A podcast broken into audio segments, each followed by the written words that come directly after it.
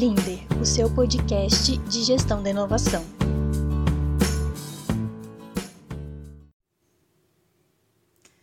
Olá, gente! Para o podcast de hoje, eu listei cinco motivos para você registrar sua marca agora. Então, a gente vai te apresentar esses motivos e para você dar uma olhada e depois conta para a gente se esses motivos te convenceram. Registrar a marca é uma etapa muito importante para o empreendedor. Infelizmente, a maioria deles acaba deixando essa etapa para depois. Só que depois pode acabar sendo muito tarde. Já pensou em passar anos trabalhando a sua marca no mercado e de repente receber um comunicado pedindo que você pare de usá-la? Pois é, isso pode acontecer caso você não faça o registro. Então, para te ajudar a entender o porquê você deve registrar sua marca, a gente listou cinco motivos. O primeiro motivo é que se você não registrar, a marca não é sua. É isso mesmo. O dono da marca é quem a registra. Não importa se você usa a marca no mercado há muito tempo. É preciso registrar no INPI para dizer que a marca é sua.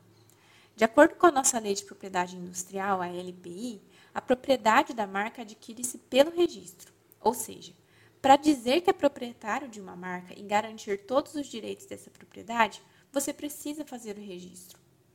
Outra coisa que eu vejo muito são pessoas usando aquele R que identifica as marcas registradas. Mas quando a gente vai verificar, a marca não está registrada. Parece que colocam até como enfeite. Você só pode usar esse símbolo em sua logo depois da concessão da sua marca. Ou seja, se você ainda está no processo de registro, também não pode usar. Usar esse símbolo sem ter a marca registrada é a mesma coisa que enganar o seu consumidor. Além disso, pode te causar algum problema caso a marca que você esteja usando seja registrada por outra pessoa. Um segundo motivo é que quando você registra a marca, você tem um direito de uso exclusivo. Um dos principais direitos garantidos ao titular de uma marca é o direito de uso exclusivo. Com isso, o dono da marca registrada pode usá-la com exclusividade no mercado. Isso quer dizer que se outra pessoa usar a sua marca sem sua autorização, você pode impedir. Mas como impedir alguém de usar a sua marca, né? Se você identificar que alguém está usando a sua marca sem sua autorização, você pode enviar uma notificação extrajudicial.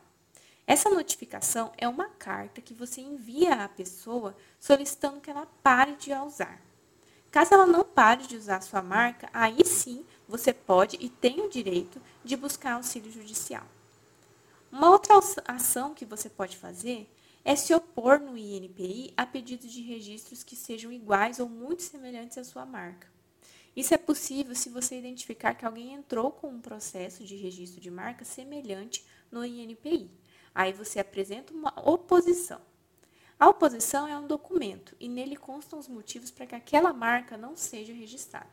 Então, daí cabe ao INPI analisar os seus motivos e também, se for o caso, os motivos da outra parte.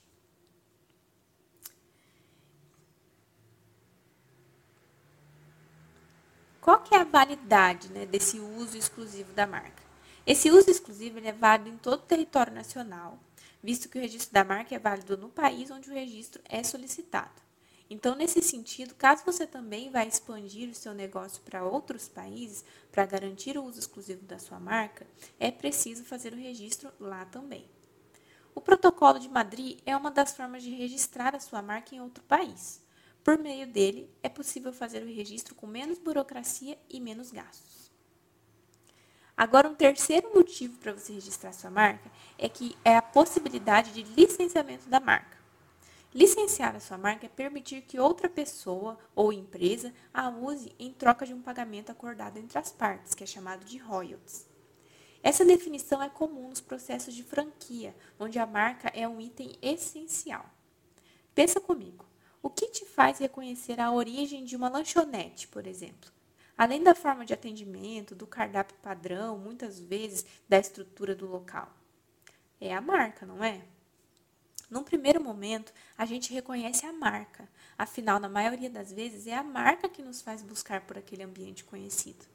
Assim, nos processos de franquia, a marca deve ser tratada de forma especial pois todos aqueles padrões que devem ser preservados pelo franqueado são associados à marca.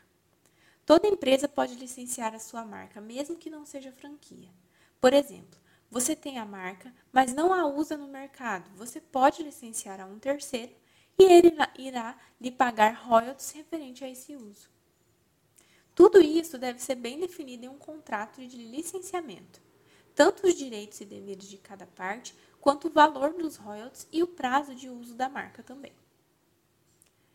O quarto motivo para você registrar sua marca agora é que a marca é uma propriedade.